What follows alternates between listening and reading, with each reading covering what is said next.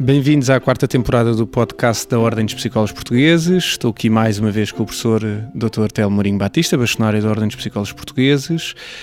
E, professor Telmo, acho que a pergunta que se exige nesta altura é sobre as especialidades. Portanto, qual o balanço que faz eh, a esta primeira fase eh, das especialidades? Há que sublinhar que eh, as especialidades são um dos momentos mais importantes do desenvolvimento da Ordem dos Psicólogos Portugueses, uma vez que construído o edifício de base que tinha a ver naturalmente com a inscrição de todos os psicólogos portugueses na Ordem, importava agora avançar na direção de um maior reconhecimento daquilo que são as competências que estes psicólogos possuem e que foram adquirindo ao longo dos anos num processo que vai ser um processo alargado de reconhecimento de competências e por isso a criação das especialidades é um momento-chave fundamental para a Ordem dos Psicólogos. O que nós fizemos foi durante mais de um ano uh, e já vinha de trás uh, termos muitos contributos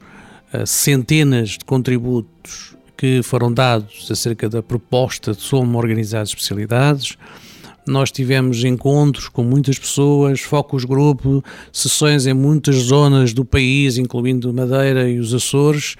e chegamos a uma proposta que foi apresentada e votada pela Assembleia de Representantes que constitui o núcleo central daquilo que nós queremos para o futuro da profissão em termos de especialidade. Os três ramos, três ramos principais e especialidades avançadas surgiram uh, após um consenso dos, dos vários psicólogos que foram ouvidos. Sim, claro que pode-se dizer que sim, porque naturalmente houve todo um trabalho de procura junto dos membros daquilo que seria a sua opinião sobre o assunto em conjunto com os contributos que existem e que são dados pelas organizações internacionais também nesta área e por isso foi possível chegar, de facto, a um consenso que foi aprovado e que foi hoje alvo de um diploma do Ministério da Saúde que fixa o processo. Entretanto, nós preparamos todo o processo interno de maneira que, quando houvesse a oportunidade de uh, abrir formalmente, as pessoas tivessem disponíveis uma plataforma para se inscreverem. E é isso que uh, nós fizemos. No primeiro dia em que pudemos lançar a plataforma, fizemos-lo e temos algo que é um processo que tem tido uma enorme adesão dos membros da Ordem, mais de 1.900 pessoas em pouco mais de 10 dias o que é de facto muito significativo e que demonstra o, o interesse na procura não só de informação como do reconhecimento da formação que os psicólogos têm tido. E isso é algo que nos deixa profundamente uh,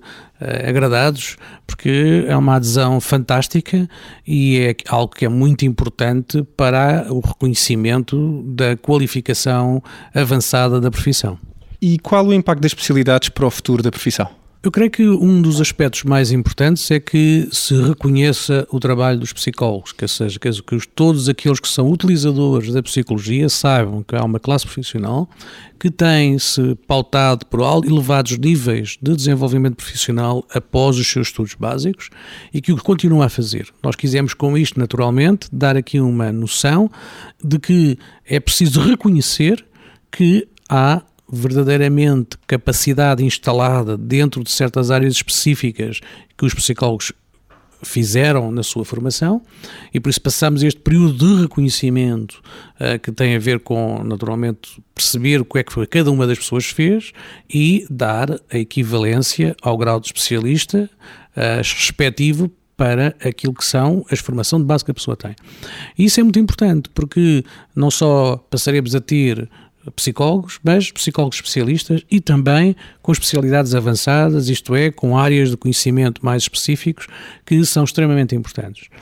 A segunda coisa que é fundamental destacar é que, naturalmente, é um processo de uma enorme complexidade que nós conseguimos reduzir, de facto, a uma plataforma que é bastante uh, fácil de entender e por isso tentamos simplificar ao máximo o processo de registro, de inscrição e de entrega de documentos. E por isso o que nós estamos a fazer aqui, naturalmente, é facilitar a vida aos nossos colegas, sabendo sempre que, sendo um processo de reconhecimento, há que fazer entrega de uma série de documentação, mas que é feito uma vez na vida, basicamente, e por isso será um momento único, digamos assim, de reconhecimento da especialidade. Para finalizar este podcast, gostaria de acrescentar mais algum ponto em relação a este processo? Eu penso que é importante que uh, este, este, este registro inicial já mostra isso, mas é importante que todos nós que estamos em condições, ou que julgamos estar em condições de ser especialistas, vamos à nossa área pessoal, vamos ver que condições é que temos para ser. É, como eu disse, um processo que é bastante simplificado, permite fazer por partes, gravar a pouco e pouco a informação que se vai metendo, ver que condições é que se tem para ser especialista ou não, e por isso todo o processo foi extremamente testado e foi um processo que, que obedece de facto a regras de simplificação grandes. E depois há um segundo momento uh, depois deste primeiro onde haverá lugar à entrega de comprovativos, também de uma forma digitalizada, para evitar naturalmente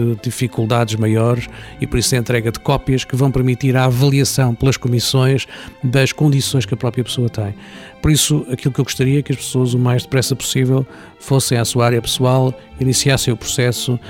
não tem que ser feito toda uma vez, pode ficar guardado, é algo que admite um processo uh, progressivo e, e há que iniciá-lo porque naturalmente o fluxo é grande e nós gostaríamos naturalmente de ter o reconhecimento do maior número de especialistas possível.